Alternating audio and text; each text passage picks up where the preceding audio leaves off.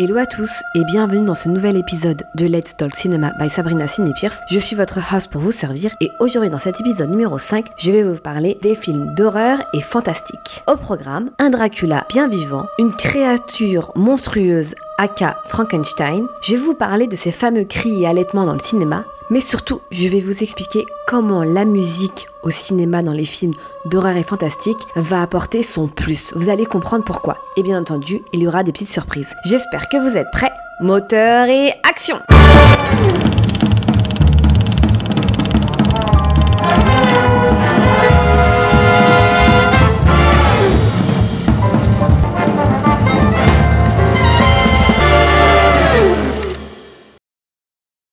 Comme je le disais en introduction, donc aujourd'hui je vais vous parler un peu des films d'horreur fantastiques. Bon, c'est pas encore Halloween, c'est vrai, mais je vous mets un petit peu dans l'ambiance parce que bon, finalement on est fin septembre, on a un mois pour se préparer pour Halloween. Et donc, en introduction, je vais vous mentionner Dracula, Frankenstein et compagnie. J'espère que ce programme va vous plaire. Mais avant de commencer tout ça, pour ceux qui ne l'ont toujours pas fait, n'oubliez pas de vous abonner sur notre page TikTok, Instagram ou encore YouTube, Let's Talk Cinéma, pour voir nos vidéos, nos shorts, nos analyses de films.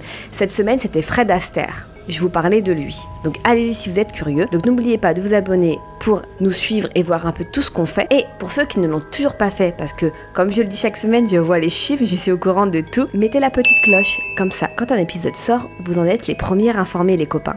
Petite dédicace à toutes les personnes qui nous écoutent de chaque pays différent. J'ai la liste, elle est waouh, elle est incroyable. Merci pour tous ceux qui m'écoutent de l'étranger. C'est juste fantastique, c'est juste waouh. Merci infiniment. Les films d'horreur est-ce que c'est fantastique? Grâce aux nouvelles possibilités d'accompagnement sonore, orchestraux, les films d'horreur fantastique vont se déployer dans les salles obscures sous l'impulsion des studios Universal. La base scénaristique du nouveau genre horrifico-fantastique va vite faire ses preuves. Des éléments à la fois étranges et crédibles, inexpliqués et menaçants viennent bousculer nos repères habituels jusqu'à créer un sentiment d'angoisse, de peur, d'horreur ou de terreur. Le personnage mythique de Dracula, incarné par l'acteur hongrois Bela Lugosi, va faire frissonner les foules et élever au rang de classique Dracula ou La marque du vampire de Todd Browning en 1931 et 1935. D'autant que l'élégant vampire possède une voix étrange et racée qui lui confère un charme ténébreux. De même, la monstrueuse créature de Frankenstein, interprétée par l'américain d'origine britannique Boris Karloff, générera moult cauchemars et fascinations à la fois. Fabriqué à partir de morceaux de cadavres liés par des boutons d'acier au niveau du cou, ce monstre révèle une touchante humanité vide écrasée par sa démarche lourde et décidée dans Frankenstein ou La fiancée de Frankenstein de James Whale en 1931 et 1933. Leur décor, le plus souvent noyé dans une brume épaisse, fixeront une des composantes de l'esprit gothique dont se nourriront plus tard Jazz Franco ou encore Tim Burton. Sait-on que l'origine de ces nappes vaporeuses repose moins sur un choix artistique que sur un souci d'économie? Seule la partie supérieure du décor, émergeant du brouillard, a besoin finalement d'être construite. Comme je vous le disais, je vous parlais de ces fameux cris et allaitements. Eh bien, ces peurs fascinantes seront savamment renouvelées par d'autres réussites. La momie de Karl Freund en 1932, toujours avec Boris Karloff, le masque d'or de Charles Brabin en 1932, où l'incontournable Boris Karloff interprète le redoutable Dr Fu Manchu, Dr Jekyll et Mr Hyde de Ruben Mamoulian en 1932, qui vaudra un Oscar mérité à l'ex-mannequin de mode Frédéric March dans White Zombie, les morts vivants de Victor Halperin en 1933 avec Bela Lugosi, dont je disais qu'il incarnait Dracula. La chasse de Comte Zarov de Ernest B. Schotzak et Irving Pitchell en 1933, tournée dans des décors de leur précédent film King Kong. Il y a également L'île du docteur Moreau d'Earl C. Kinton en 1932 avec Charles Lockton et Bela Lugosi, ou encore Le chat noir d'Edgar G. Helmer en 1934 qui offre la première des huit confrontations de deux monstres sacrés, Lugosi et Karloff. Et donc, les monstres, les méchants, les vilains, c'est bien beau, mais il faut aussi une musique d'ambiance.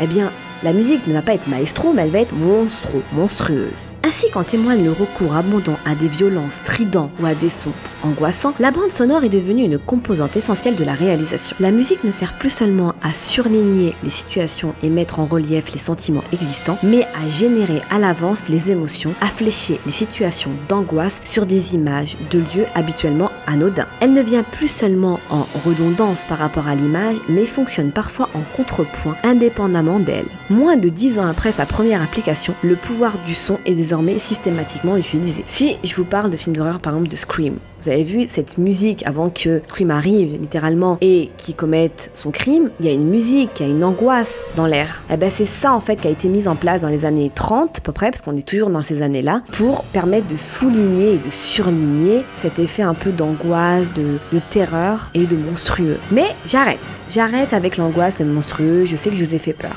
Bon, c'est vrai que si on regarde les films des années 30, on a un peu moins peur que les films d'aujourd'hui. Quoique, peut-être, ceux qui ont vraiment vraiment peur, ils peuvent encore avoir peur avec les films des années 30. Mais c'est là que les comédies vont mêler rire, sourire et délire. Les toniques et prestigieuses comédies américaines font également preuve d'un bel entrain. Ces comédies de caractère vont d'elles-mêmes se subdiviser en deux genres. Les comédies sophistiquées et les schoolballs comédies. Et là, vous allez me dire, Sabrina, arrête tout, on comprend pas trop c'est quoi les schoolballs comédies. Alors, je vous explique. C'est la comédie loufoque, qui en anglais se dit schoolball comedy. C'est un sous-genre de la comédie hollywoodienne qui va combiner l'humour burlesque, donc le slapstick, et là, je fais appel à tous ceux qui me suivent depuis le début, depuis la saison 1, j'avais parlé des slapsticks, donc des films coup de pied dans le derrière, hein, si on peut dire, et je vous avais expliqué comment c'est arrivé dans le cinéma grâce à des grands hommes comme Charlie Chaplin, Roscoe Arbuckle, etc. Donc j'avais expliqué, j'avais donné des exemples de films pour vous montrer qu'est-ce que c'était ces slapsticks. Pour ceux peut-être qui ne me suivent pas depuis le début, je vous invite à retourner à l'épisode 4 de la saison 1 où le titre est le cinéma burlesque muet, parce que c'est arrivé avec le cinéma burlesque mais muet, au moment où il n'y avait pas encore de film parlant. Je vous invite à le réécouter, vous allez voir, c'est assez drôle, c'est assez funky, comme ça moi vous allez comprendre ce que c'est le slapstick. Et pour ceux qui me suivent depuis le début, bon bah vous êtes à la page, hein. je le sais, je vous connais, vous êtes chaque semaine avec moi, donc je sais que vous êtes au rendez-vous.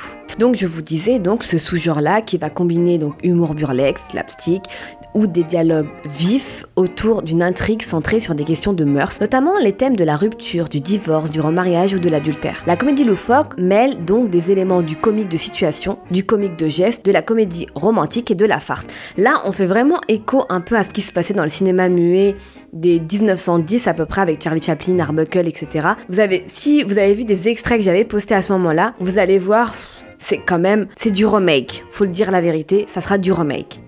Donc voilà grosso modo ce que c'est les Screwballs Comedy. Et c'est là qu'un certain Lubitsch va apporter sa touche en or. Après une première partie de carrière à Berlin, le réalisateur-producteur allemand naturalisé américain Ernst Lubitsch va s'imposer comme le maître incontesté de la comédie sophistiquée. Comment? En appliquant à toutes sortes de situations sa célèbre Lubitsch Touch, c'est-à-dire l'art de révéler les choses cachées avec une finesse suggestive parfaitement clair et une grande élégance. De ce point de vue, Haute Pègre en 1932, Serenade 3 en 1933, La huitième femme de Barbe Bleue en 1938, Ninochka en 1939, The Shop Around the Corner en 1940, To Be or Not To Be, aka Jeu dangereux en 1942, Le ciel peut attendre en 1943 constituent des joyaux scénaristiques. Jouant avec un art consommé de l'ellipse, du chassé-croisé entre deux portes, du gag à retardement, Lubitsch dirige les pensées des spectateurs tout en contrôlant les ressorts de la psychologie masculine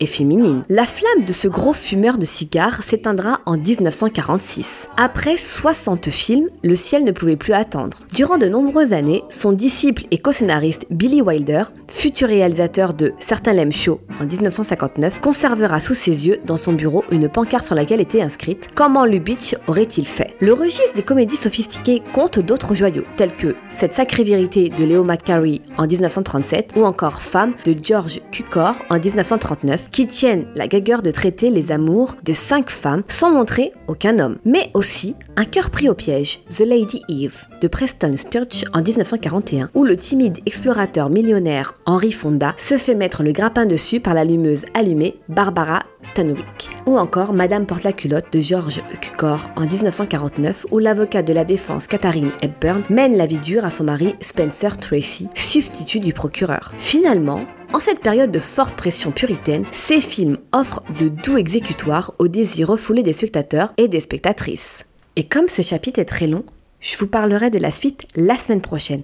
Mais avant de terminer, je voulais vous faire un petit portrait. C'est cadeau les amis, de Tex Avery, le roi du screwball cartoon. Parce que quand on parle de Tex Avery, on s'imagine la chanson. Là, elle est en train de passer la chanson. Parce qu'au moment où j'enregistre, moi, je l'écoute pas, cette chanson. Mais je sais que l'équipe va la mettre au moment où je parle. Et donc là, vous l'écoutez, vous vous dites Ah ouais, c'est mon enfant, j'adore. Eh bien, en vérité, il y a un sens caché. Mais avant de vous expliquer Tex Avery, pourquoi c'est le roi du screwball cartoon, pour ceux encore qui me suivent depuis la saison 1, j'avais parlé un peu de Tex Avery à l'épisode 11, Les apôtres du surréalisme. Pourquoi? Parce que je vous avais expliqué comment Tex Avery était issu du surréalisme et j'avais étayé mes propos. Si vous êtes curieux, allez-y, écoutez l'épisode 11, Les apôtres du surréalisme, vous allez comprendre parce que je parle de ces fameux dessins animés qui sont issus du surréalisme et c'est très important pour la suite pour comprendre un peu comment ces Tex Avery, etc. sont devenus des empires, sont devenus des, des hum, cartoons bankable.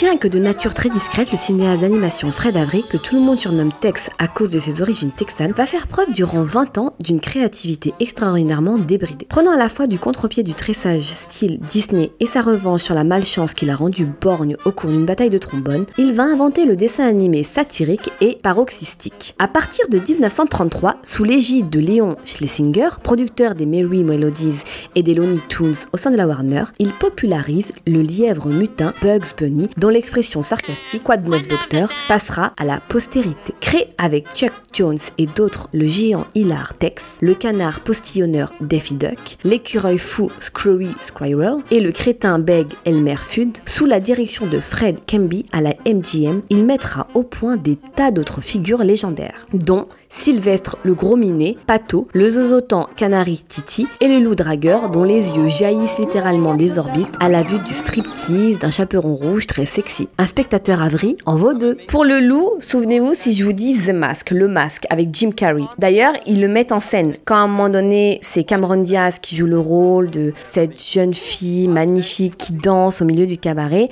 Jim Carrey se transforme littéralement en loup, en fait tomber sa langue, ses yeux euh, vraiment sortent de leurs orbites en mode cœur, ben c'est un, rappel en fait de Tex Avery. Donc si par exemple vous avez envie de voir The Mask, le masque avec Jim Carrey, pensez à moi, pensez un peu à Tex Avery et pourquoi c'est le screwball du cartoon. C'est la fin de cet épisode 5 qui était consacré donc à pas mal de choses, au fantastique, à l'horreur avec Dracula, Frankenstein, à la musique des films d'horreur, pourquoi c'était si important, également aux comédies américaines qui ont mêlé rire, sourire et délire avec les deux genres que je vous ai expliqués et les comédies dont je vais continuer la semaine prochaine. En tout cas, j'espère que cet épisode vous a plu. Moi, c'est toujours un plaisir d'être avec vous chaque mardi pour vous parler cinéma avant de vous donner le programme de la semaine prochaine. Pour ceux qui ne l'ont toujours pas fait, n'oubliez pas de vous abonner sur notre page TikTok, Instagram ou encore YouTube Let's Talk Cinéma pour voir tout ce qu'on pote, nos shorts, nos stories, nos analyses de films, etc.